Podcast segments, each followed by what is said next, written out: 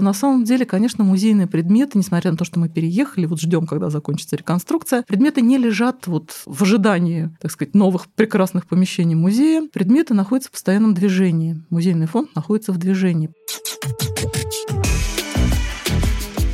Всем привет! С вами «Большая аудитория». Подкаст о Политехническом музее, его 150-летней истории, настоящем и будущем. И людях, которые делают главный научно-технический музей страны. Я Константин Фурсов, заместитель директора Политехнического музея по науке и образованию. Я Алиса Иваницкая, научная журналистка и сценаристка музея. И в этом выпуске мы говорим о коллекции. И о реставрации, о круговороте вещей, гонке со временем, взрыве покрышек и следах бытования. И сегодня с нами... Соколов Вячеслав, руководитель отдела реставрации и консервации Политехнического музея. Алла Нудель, главный хранитель. Костя, а у тебя есть любимый экспонат? Мне кажется, что на сегодняшний день мой любимый экспонат — это стопоходящая машина Чебышева. У меня, представляешь, э, вообще странный интерес по нынешним временам. Я восхищаюсь красотой маленькой бомбочки, которая выглядит очень мультяшно, авиационная бомба, которая у нас стоит. Я думаю, что мне этот экспонат нравится исключительно из-за когнитивного диссонанса между страшной функцией и очень дружелюбным дизайном. Ну что, поехали? Поехали. Политехнический музей. Так, где коллекция? Музей закрыт на реконструкцию, где все. Да, Можно ли увидеть это? Замечательный вопрос. Дело в том, что действительно впервые в истории музея музей прожил 140 лет. И за это время он постоянно находился, вот если не считать того переезда после первых трех лет работы, переездов в собственное здание, больше за прошедшие 140 лет истории музея, музейные фонды никуда не перемещались. Войны, революции.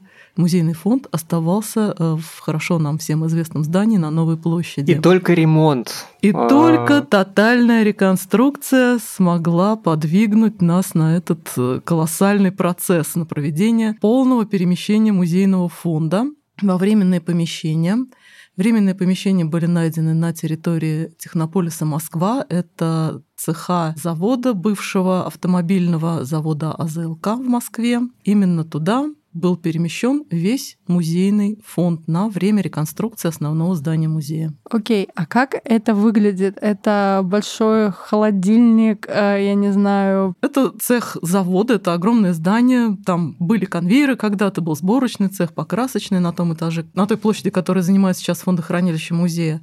Фондохранилище имеется у нас одно основное, это большое помещение, около 8 тысяч квадратных метров, со всеми необходимыми инженерными приспособлениями, инженерными климатическими, то есть определенный воздухообмен налажен, а, создаются определенные температурные влажностные условия для хранения музейного фонда в соответствии с требованиями, которые предъявляются именно для а, музейного хранилища. Помимо основного хранения есть специализированные, есть специальные термобоксы для хранения дерева, бумаги. Там же рядом с нами книга хранилища Политехнической библиотеки, ну поскольку библиотека была в основном здании музея, на Новой площади, поэтому тоже библиотека вместе с фондом музея уехала во временное помещение Технополиса Москва. И То вот... про холодильник не оговорка. Э, про холодильник не оговорка, достаточно прохладно, да, 18 градусов в этих помещениях. Конечно, устройство фонда хранилища напоминает устройство склада такого типичного. Поскольку в музее техническом предметы самые разные, самые разные формы, объема, поэтому фондохранилище состоит из нескольких зон. Есть зона хранения крупногабаритных предметов и нестандартных предметов. Это, собственно, центральная часть вот этого типа большого фонда хранилища. Русабалт, да, автомобильный фонд. Автомобили не требуют никакой дополнительной упаковки, они просто стоят вот в своем, так сказать, обычном виде. Да. Некоторые предметы упакованы, они э, хранятся в специальных ящиках деревянных разной формы, которые соответствуют объему и размерам предметов. И э, мелкие и средние предметы, ну, средние это значит настольные, да, те, которые могут быть поставлены на стол, они размещены в стеллажной зоне. У нас есть стеллажное хранение, но к сожалению, поскольку помещение временное, мы большую часть фонда вынуждены хранить в специальных деревянных ящиках, палетах. Сколько предметов у нас в коллекции и как эта коллекция устроена? У нас фонд насчитывает 217 700 примерно единиц хранения. Это вам все потом реставрировать? Ну, почти все, да. У нас из этого количества порядка 100 тысяч – это вещевой фонд, остальное – документально-изобразительные фонды. Собственно, да, действительно. Ура, вам реставрировать это... в два раза меньше. Нет, Мы почему? Теперь... Документальный фонд требует реставрации не меньше, а даже, может быть, в большей степени. Есть специальные мастера-реставраторы, бумажники, как их называют в быту. Мы, кажется, нашли ту профессию, которую никогда не заменит робот. Реставраторы будут обеспечены работой, до конца да, много, веков. Много Конечно, лет да. Вперед. Мы бы хотели даже удвоить объем нашей реставрации. Ну, у нас основные разделы это информационные, вот прям глобальные такие направления. Это информационные технологии, материалы технологии, энергетика, транспорт. Вот четыре. Каждая из них делится на более мелкие э, тематические направления. И эти направления уже включают э, в себя тоже, там делятся на тематические фонды и коллекции. Коллекции у нас э, порядка там 130.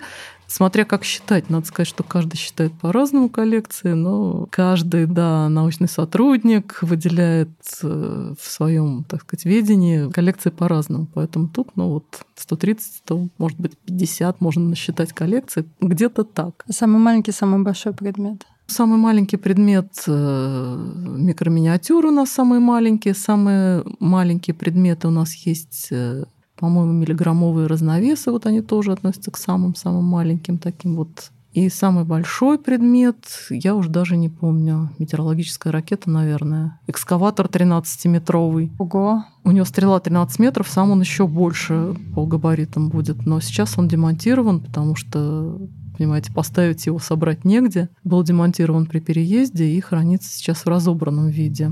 Как бы нам туда попасть? попасть Всем, кто хочет увидеть э, можно, сокровища Политехнического музея. Да, можно увидеть, действительно. Но тут э, вскоре после переезда было принято решение, оно вот было общим таким руководством музея и сотрудников, хранителей, о том, что часть фонда может быть открыта, и мы можем экспонировать эту часть фонда, хотя решение на тот момент было достаточно революционным. Открытое хранение э, на тот момент это был 14 по-моему, или 15 год, только начиналось. Известно хранение, открытое хранение Эрмитажа, оно устроено у них в специальном корпусе. И все таки открытое хранение Эрмитажа сильно отличается от того открытого хранения, которое было устроено в Политехническом музее, организовано в Политехническом музее. Дело в том, что у нас открытое хранение фондов организовано в общем объеме фонда хранилища. Границ никаких нет между закрытой и открытой частью. Мы нашли возможность принимать экскурсии.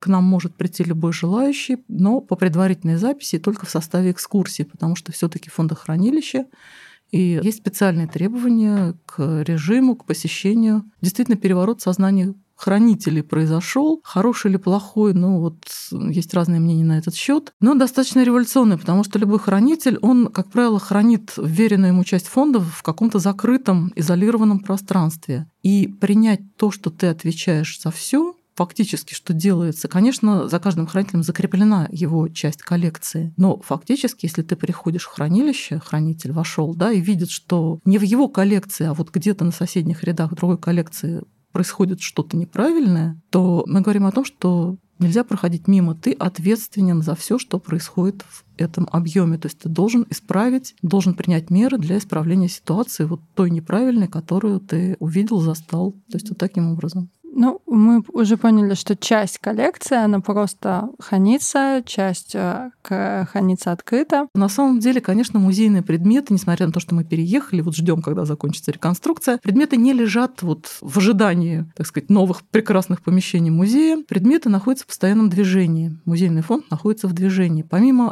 открытого фонда, там предметы тоже так сказать, меняются, может быть, не очень часто. Музей ведет огромную работу, огромную выставочную деятельность. То есть предметы затребованы на выставке.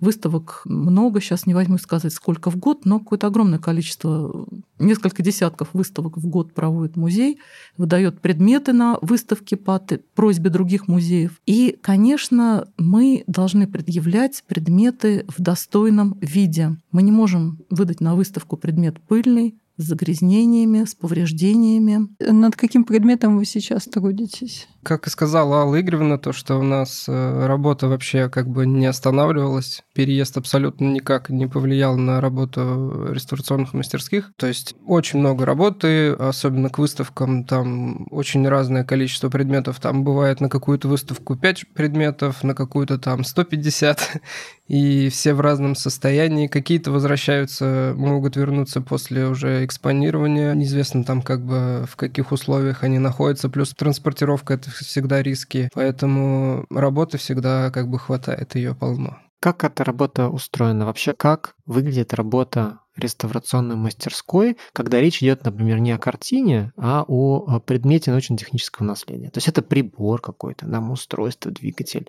машина вот уже. Ну, принципы, это... они, они все равно примерно как бы одни и те же. Есть э, некоторые нормы, да, к которым стремятся да, реставраторы. Смысл-то всегда один, то, что нужно не навредить в первую очередь. И если предмет не в том виде, его нужно вернуть к тому виду, в котором он был ну, если это упрощать сильно. Также бывают случаи, когда, например, наоборот, нужно предмет уже становится какой-то историей, то есть там уже нужно сохранять именно авторские какие-то моменты, то есть не знаю, там отпечатки пальцев э, каких-то След, великих следы людей. бытования. Ну да, это следы бытования, и они могут быть тоже важны. А можно на примере какого-нибудь предмета из фонда? Слушайте, я могу сказать про предмет. Не отдавала в реставрации, я на него всегда смотрю. Это автоклав, который мы получили из э, педагогического института имени Ленина. Так он назывался в те времена, когда автоклав был у них.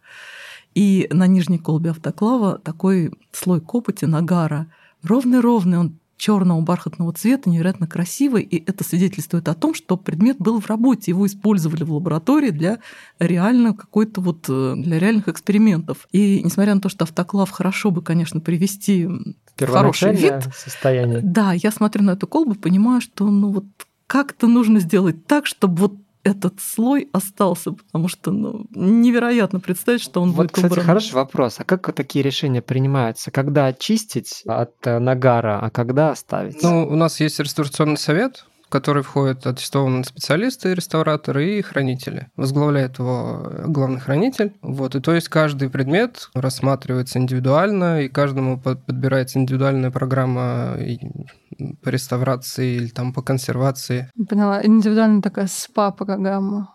Да, абсолютно, по каждому, без исключений. Я слышала термин научная реставрация. А какая еще бывает и что это вообще значит? Ну, как я понимаю, тут, наверное, имеется в виду, что есть как бы реставрация, которой мы все учимся и стараемся каким-то нормам придерживаться, а есть еще так называемая коммерческая, то есть там, если работа с какими-то частными коллекциями, то есть там уже не ведутся те какие-то исследовательские работы, не проводятся, какие-то экспертизы не проводятся, там просто нужно сделать, чтобы блестело и красиво выглядело. Слушайте, пример из того, чтобы блестело, ну вот про научную.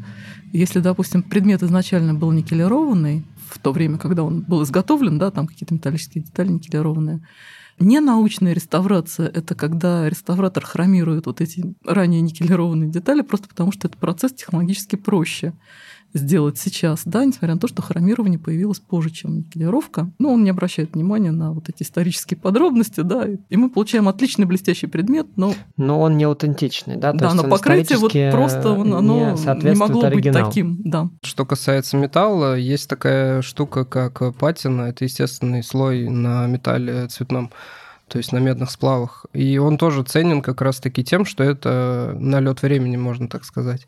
Есть сложные устройства, да, в которых есть, например, механизмы. Вот в машине есть двигатель, допустим. И, предположим, истерлась или там, допустим, поступил уже изначально объект как бы с несовершенным да, механизмом.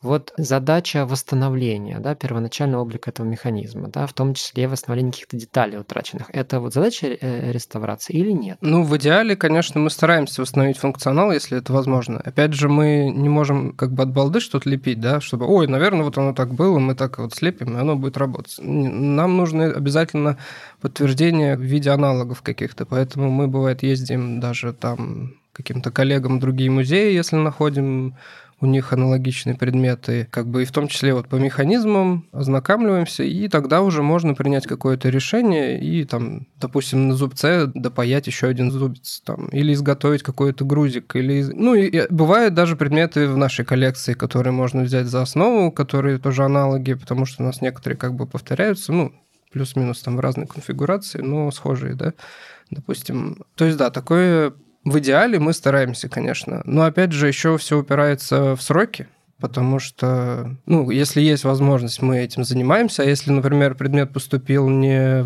в реставрацию там по год заданию в реставрацию перед э, выставкой, то, конечно, мы функционал там не успеем восстановить, потому что это долгое исследование, долгая там как бы долгая история. То есть это, это не самоцель, я понял. И можно даже сказать в каком-то смысле, что машины, которые там выезжают на парад ретро-автомобилей, это уже не музейные предметы. То есть они хорошо сохранены внешне, но внутри это не а, оригинальный а, там, Но они механизм. уже лепят там, да, да, то есть... Лишь бы э, ездила. Нам понятно. А я вот... В музей не возьмем. Да, у нас первостепенная задача как раз экспозиционный вид. То есть вот, чтобы он был приличном виде, так сказать.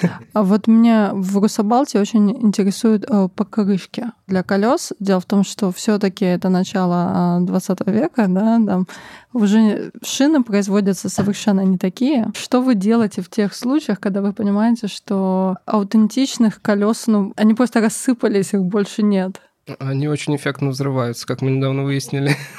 Так, подождите, я хочу это знать подроб... подробности. Расскажите мне ну, больше. Никто не погиб, все хорошо, но вот из-за этого у нас возникла идея, что нужно на следующий год заложить э, как бы финансирование и такой проект, можно сказать, на замену покрышек, на поиск каких-то аналогов и А что случилось-то? С покрышками Русабалта следующее. Значит, его родные покрышки рассыпались еще до того момента, как э, предмет попал в музей. И сейчас у него комплект колес, э, изготовленных специально по заказу в 1963 году. Но уже из 1963 года прошло времени немало, то есть сколько там уже, да, не могу собрать, 60 лет, наверное, да, скоро будет.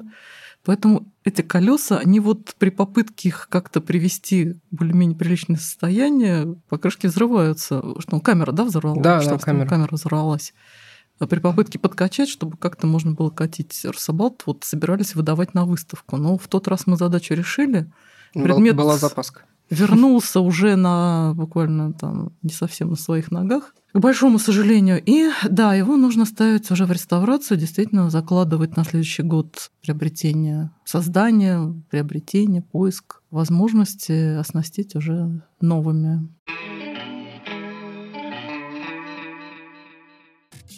Если вам понравился подкаст, порекомендуйте его друзьям, поставьте нам оценку, оставьте отзыв на платформе, где вы его слушаете. Это поможет большему числу людей узнать о нас как выглядит реставрация, если мы говорим о процессе. То есть как вы выбираете, что вот следующий поедет. Например, если речь не про выставку, Тут понятнее как Плановая реставрация. Если это плановая реставрация, как вы выбираете, может, по вдохновению, да, а, что, ну, не без этого. За, за что взяться следующим, и какие этапы проходит предмет, и вы вместе с этим предметом? Ну, вообще запросы поступают от хранителей ежегодно то есть там целые списки. И там уже мы смотрим как бы по нашим возможностям самих реставраторов, кто там на что да, способен. Вы ну и формируете план. Да, и мы формируем план уже на год. В плане у нас 72 предмета на этот год. На следующий, скорее всего, будет больше.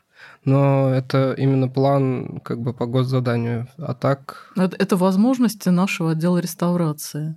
Но это большие предметы, маленькие предметы или предметы вообще? Ну, учитывая, что каждый предмет индивидуален, и к нему индивидуальный подход, тут как бы... Просто предметы. То есть, да, просто предметы, то есть там даже могут быть какие-то дроби, то есть части предметов, да, потому что они тоже могут быть сложными, даже части предметов. Бывает так, что это как бы не какой-то один, допустим, крупный или очень сложный предмет, он может там растянуться там на целый год или даже больше, чем на год. Поэтому вот как-то мы и пытаемся, чтобы и, и в план попасть, воскрестись, и, и что-то взять интересное, и что-то, допустим, сами хранители нам говорят, что в первую очередь, что важнее, что нужнее, что интереснее, что, допустим, может поехать опять же на какие-то выставки, и в зависимости от этого мы уже выбираем. Ну, потом мы идем, осматриваем их, потому что как бы одно дело там, что у нас в базе, какое описание, и это время не стоит на месте, все, к сожалению, разрушается,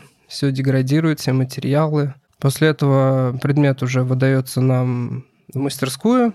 Там мы проводим реставрационный совет, собираем, проговариваем все моменты по каждому отдельному случаю каждому предмету. И тогда уже мы можем приступать к работе. Работа начинается с того, что мы проводим фотофиксацию. То есть, чтобы зафиксировать, э, в каком состоянии он прибыл. Далее уже, ну, перво-наперво обычно идет уже демонтаж. Как правило, у нас предметы состоят из разных материалов. То есть один предмет состоит там из металла, дерева, еще пластик у нас встречается, там, не знаю, резина. Так как у нас реставраторы с разными направлениями, мы распределяем работу ну, опять же, в зависимости от сложности, на несколько людей. То есть, если там есть металл и дерево, соответственно, берет э, металл берет специалист по металлу, элементы из дерева берет э, специалист по дереву в реставрацию. Что касается там самих процессов, они очень индивидуальны, но перво-наперво идет расчистка. Расчистка от загрязнений, потому что любые загрязнения, пылевые, жировые, там человеческие какие-то отпечатки, те же самые сальные руки, почему нельзя трогать предметы без перчаток, Потому что, что касается металла, который кажется таким вечным и нерушимым, и особенно цветные сплавы, которые кажутся, что им, ну, они даже вот вроде не ржавеют, как черные металлы, но тем не менее отпечатки на них остаются очень классные. И с ними потом бороться просто это отдельная песня. Я чувствую вашу боль. Да. После расчисток могут быть уже какие-то операции с химией, то есть если там есть какие-то ну, та же коррозия, а, какие-то могут быть химические загрязнения, какие-то стойкие загрязнения, там, красочные. Могут быть следы неудачных прошлых попыток реставрации, там, если... Потому что, опять же, предмет мог поступить уже там, да, какой-то чиненный, уже какой-то там намазанный чем-то. И тут своего рода уже в момент вот расчисток, в момент удаления каких-то наслоений, такая уже немножко идет детективная даже в какой-то степени работа, то, что можно немножко об истории даже даже узнать предметы. Попадались ли вам предметы, которые при предыдущих реставрациях, э, например, намазали чем-нибудь, не знаю, токсичным, опасным? И что вы делаете, если вдруг экспонат ядовит? Если ртутная колба разбилась у вас в руках. Ну, у нас вроде такого не было, но вообще по демеркулизации у нас, по-моему, отдельно как-то это все приглашается специалисты, этим занимаются. Но вас вы проверяете, прежде чем начать э, что-то с ними делать? У нас ежегодно вообще? же проходит это. Нет, ну по ртути у нас проходит. На самом деле, ну бывало, у меня было такое, что вот действительно раскрываешь предмет, вот он переехал, переехал, да, осматриваем, открываем все, там раскрываем, раскрываем. И я достаю битый термометр, там какой-то прибор, в состав которого входит, в комплект которого входит термометр, термометр разбитый колба, ртуть там шариками. Ну, в таком количестве мы из этого паники не делаем, понятное дело. Предмет просто потом идет на демеркуризацию. Но, опять же, не в этот же момент, просто мы его откладываем. Понимаете, ничего такого, никакого подвоха ожидать не приходится. У нас, допустим, есть коллекция старинных реактивов, кстати, это вот наследие нашей химической лаборатории. Но понятно, что ну, как-то мы Они спокойно... подписаны. Они подписаны, мы видим, что иногда не совпадает, кстати, с надписью, но тем не менее, в общем, от... к этому относимся спокойно. Если предмет, э, объект запечатан, ну, ничего такого. В принципе, мы надеемся, опять-таки, на покупку специализированного оборудования в нашем новом фондохранилище, которое у нас э, рано или поздно мы дождемся этого момента. Вытяжные шкафы, но у вас есть такой, кстати, в реставрации шкафа, просто будем хранить всю эту часть фонда вот специализированных шкафах с вытяжкой и все. Возвращаясь к разбитому градуснику. Если такое происходит, что становится с предметом? Он выбывает на время из коллекции, из экспонирования. И это вот, ну, вещь, которую, кажется, да, не просто уже, вот, ну, все разбилось, да, то есть там колба, там ртуть, э, там эта табличка с градациями. Что дальше? Ищите похожий градусник, там, чтобы заменить? Ну, так э, нельзя. Или как? Вот как? По-разному. Скотчем Значит, заклеиваем, нет, если не совсем нет, развалилось. Мы не заклеиваем скотчем. В данном случае термометр входил в комплект измерительного прибора, поэтому, угу. собственно говоря, музейная единица, вот этот измерительный прибор, он так и остался. Просто мы изменили сохранность. Угу. Соответственно, пишется специальная бумага, акт изменения сохранности, заверяется значит, хранителем, реставратором, сотрудником учета и вносится изменения в базу данных, что вот Но такие вещи можно восстановить? Имеет ли смысл их восстанавливать? Ну, Или битую, все? Битую колбу термометра, наверное, не имеет смысла восстанавливать, как мне кажется. Единственное, что там можно, может быть, аккуратно там как-то Ну, зависит от ущерба, как бы. Если Резать, оно да. вообще на мелкие осколки, конечно, тут уже вряд ли что-то можно сделать. Если оно там, допустим, на три части раскололось, из нее вытекло, то, конечно, мы это склеиваем.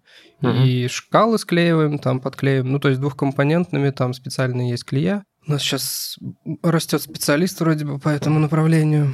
По Вот. двухкомпонентным клеям? Ну, по стеклу, по, с- керамике. По стеклу керамики. Мгм. Да, так что, надеюсь, Ну, вырастем. Это, да, это зависит от ситуации, но бывает такое, что предмет стеклянный, ну, какой-нибудь термометр, вот в результате переезда, кстати сказать, вот все как бы, да, его разрушение необратимо. Но в таких случаях мы бережно храним осколки, обязательная фотофиксация. Есть требования нашего учредителя Министерства культуры к фотофиксации в таких случаях, то есть нужно, чтобы был обязательно учетный номер, попал в кадр вот с осколками, то есть на осколки остатки номера были зафиксированы. Все, значит, бережно заворачиваются осколки, хранятся также с топографией, как обычный предмет.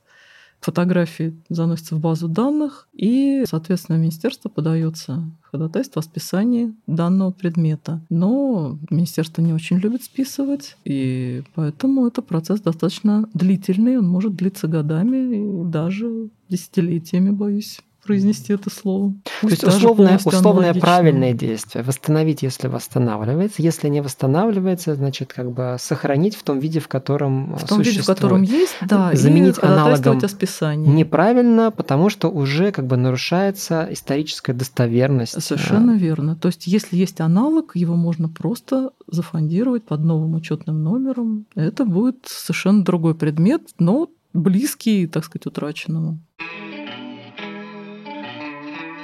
Этот подкаст – часть обширной программы празднования 150-летия Политехнического музея. Подписывайтесь на наши соцсети, чтобы быть в курсе всех новостей. Ссылки в описании. Мы уже разобрали то, как, э, что печального происходит, когда предметы утрачиваются, но все-таки еще интересно узнать, как предметы в коллекцию попадают. Есть э, следующие основные пути. Во-первых, предметы в коллекцию попадают как физических лиц, но вот от частных лиц, так и от организаций самых разных, производственных, учебных, там, научно-исследовательских. Пути с выставок попадают предметы к нам. Допустим, проходит где-то какая-то выставка, и по запросу Политехнического музея часть предметов этой выставки с согласия сторон может быть передана в наш музей. Предметы попадают с выставок, предметы попадают ну, как они попадают? То же самое. Значит, вообще говоря, кураторы коллекции должны вести собирательскую работу. Это вот одно из направлений их деятельности. Что такое собирательская работа? Это значит ответственный сотрудник, подумав о том, где могут находиться интересующие объекты, пишет письма в организации, рассылает с просьбой предоставить предметы Политехническому музею для пополнения таких-то, таких-то коллекций. Предмет может быть принят в дар, может быть пожертвован, может быть закуплен музеем, хотя, честно говоря, средства на закупку в музее ограничены, и мы предпочитаем, конечно, чтобы все-таки нам предметы передавали бесплатно. Что интересненького еще попало в музей вот в последние годы? Ну, годы понятия растяжимо. Одно из последних поступлений, да, это вот роботизированный комплекс, который предназначен для действий в опасных зонах. Самоходный комплекс, который может работать в зараженной, скажем, радиоактивной местности, забирать образцы воды, брать пробы грунта и доставлять их в безопасную уже зону, где эти образцы будут исследованы. Вот такого характера робот нас э, был передан одним из резидентов Технополиса специальным конструкторским бюро. А вопрос, а что вы берете, а что вы точно брать не будете? А то, честно говоря, узнав о такой прекрасной возможности, что я как физическое лицо тоже могу прийти и принести, не знаю, Свою коллекцию, э, а, например... и медицинских например- инструментов моей бабушки, например, Хорошо, если а, так. была- Есть, да. е- бывает и такое. На самом деле, действительно, желающих передать что-то в музей достаточно у нас, вот как раз частных лиц. А Отбором предметов занимается экспертная фондово-закупочная комиссия, то есть обсуждает предметы, и в комиссию в эту входят опытные сотрудники, научные сотрудники, хранители, руководители различных отделов музея. И ФЗК на своих заседаниях как раз обсуждает вопрос о том, достоин или нет тот или иной предмет быть включенным в фонд Политехнического музея. Нужен ли этот предмет музею? А если я смартфон принесу? То есть мне еще хочется понять, а если, не знаю, временной отрезок, когда экспонат уже становится каким-то ценным экспонатом и приобретает музейную ценность, и достаточно для того, чтобы Политехнический музей его взял в свой фонд. Могут ли современные предметы попадать? Могут. На самом деле музей занимается комплектованием предметов не только исторических, которые документируют какое-то наше там историческое прошлое. Мы приходим к выводу, что мы должны брать и обращать внимание и на современные предметы, потому что смена моделей, смена каких-то этапных конструкций происходит достаточно быстро. Может быть, то, на что мы сейчас не обращаем внимания, какие-то современные модели, через короткое время они полностью уйдут из обихода и достать будет негде. Поэтому, опять-таки, если это предмет какой-то вот этапный, знаковый, пусть даже современный, то можем его включить в фонд музея. То есть приносите нам предметы, но объясняйте, да, что в них особенного. Такой посыл. И такой посыл. И, безусловно, нас интересует история предмета. Если предмет принадлежал какому-то известному лицу, значимому лицу, это всегда большой плюс. То есть есть какая-то интересная история, которая стоит за этим предметом. А вот если говорить про реставрацию современных предметов, да, то есть постоянно же меняются материалы. Если раньше это там, металл, дерево, стекло, керамика, насколько я понимаю, то как будто бы пленки пластмассы, они хоть более современные, но как будто бы более хрупкие. Или я ошибаюсь? Что вы с ними делаете? Наша боль, потому что нету методик по реставрации современных материалов, пластиков. В Европе это направление началось лет 10 назад. У них пока есть буквально там, не знаю, одно средство для поролона и остальное только рекомендации по хранению. Что касается рекомендаций по хранению, у нас все супер. Потому что там очень даже влияет э, свет, у нас, благо дело, даже нет окон. Так что, да, с современными материалами все очень грустно. И они очень тоже деградируют сильно. Ну вот поролоны, кстати, от света солнечного, от прямых солнечных лучей очень быстро разрушаются. Ну, поролон это полиуретан, а полиуретан еще очень капризный материал. Да. И вот, кстати, о полиуретанах невозможно предсказать, как будет храниться дан, этот материал. Сейчас у нас есть в фонде ряд предметов, детали которых выполнены как раз из полиуретанов разных марок и разных заводов, как я понимаю, потому что это предметы 60-х, начала 70-х годов. При этом часть из этих предметов чувствует себя замечательно и отлично, а есть предметы, вот, в которых полиуретановые детали разрушаются совершенно вот просто быстро и необратимо. Причем предмет же лежит, он не затребован ни на выставке, никак, то есть он просто лежит. Открываешь, он весь пошел трещинами, как там это восстанавливать непонятно, и дальше процесс идет все сильнее и сильнее. В то время как полпланеты переживает о том, что делать с пластиковым мусором, Хранители Политехнического музея переживают о том, как сохранить пластик. Как сохранить пластик? Можно ли, раз уж мы заговорили, доверить реставрацию непрофессионалу? Можно вспомнить про пушистого Иисуса э, историю я, я не знаю. прекрасную. Э, да, это э, реставратор не очень опытный пытался восстановить э, картину, на которой было изображение Иисуса, и он получился таким, скажем, неконвенциональным, мягко. Да, ну ты можешь набрать это в поисковике и увидишь Э, очаровательное совершенно, на самом деле, изображение вышло. И я скорее о том, что сколько времени требуется для того, чтобы подготовить реставратора, то есть сколько нужно учиться. Это бесконечный процесс.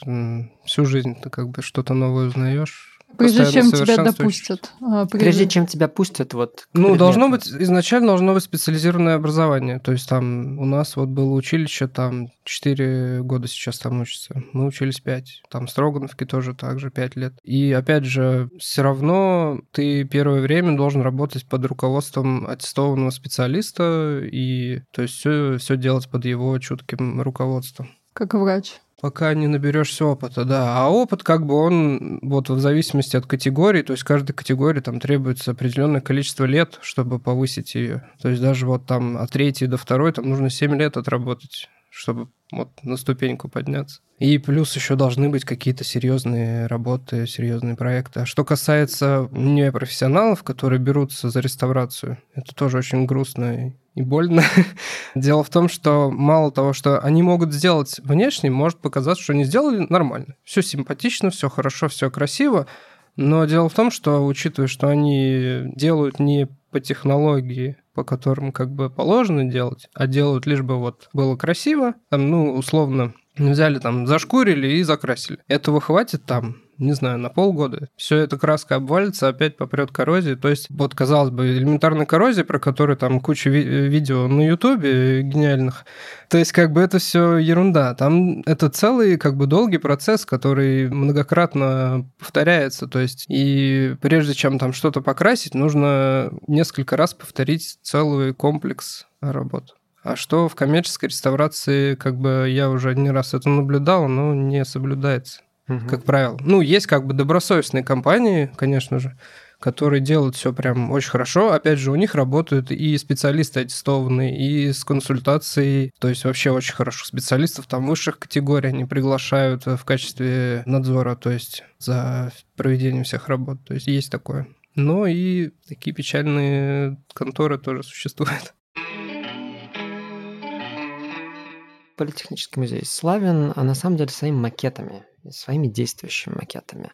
Представляют ли они самостоятельную как бы, линейку и задачу да, для реставраторов? Макеты, они, ну, как правило, их сделали, да, и забыли, потому что там материалы использовались, ну, так скажем, не самые, может быть, качественные, не самые лучшие на тот момент. Просто его слепили, продемонстрировали, да, ну, как это обычно, его там одобрили, сделали уже как бы вещь полноразмерную, а про макет как бы, ну, вот сдали к нам в музей, к примеру, да. Поэтому со временем с ними ужас, что творится. И, конечно же, мы делаем все, что в наших силах. Как правило, там идет из-за того, что разные материалы, они, ну, как бы, они же, понятное дело, что не задумывались, как они там будут между собой жить. То есть, к примеру, там есть какие-то макеты, там, вот дом, он из фанеры, ну, условно, дом какое-то здание, да, ну, из фанеры, покрыто сверху каким-то пластиком. Фанеру все ужас как, особенно если он куда-то ездит. И, У нас просто, я вспоминаю ведет Обнинскую она... станцию, которую мы возили в Обнинск, и сейчас она участвовала тоже в э, выставке F1, F1 да.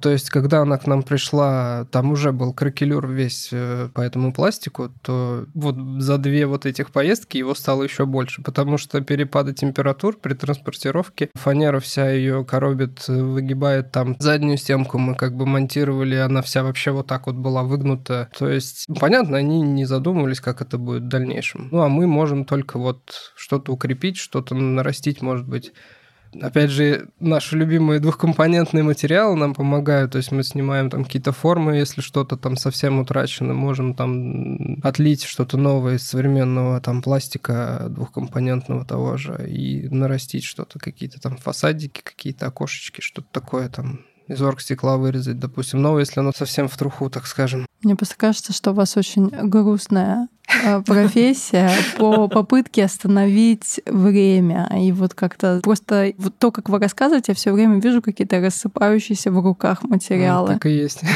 Но это то, с чего начинают. А вот какой результат потом, какова радость хранителя или там научного сотрудника, который пришел, уже ему предъявляют готовый предмет, отреставрированный. Вы не представляете, какие эмоции переполняют людей. То есть что было, человек помнит. Он, конечно, приходил в реставрационную мастерскую, там на стадиях работы что-то видел, смотрел, но когда он видит вот полностью готовый предмет, это, конечно, ах, ну, ни с чем не сравнимое просто впечатление, невероятное совершенно от предмета, который вот он готов, он, ну, просто вот картинка. Особая радость хранителей. Ну, невероятно. Это впечатление, вот эти вот эмоции, они просто непередаваемые, когда ты встречаешься вот с этим вот обновленным воссозданным, воссозданным предметом.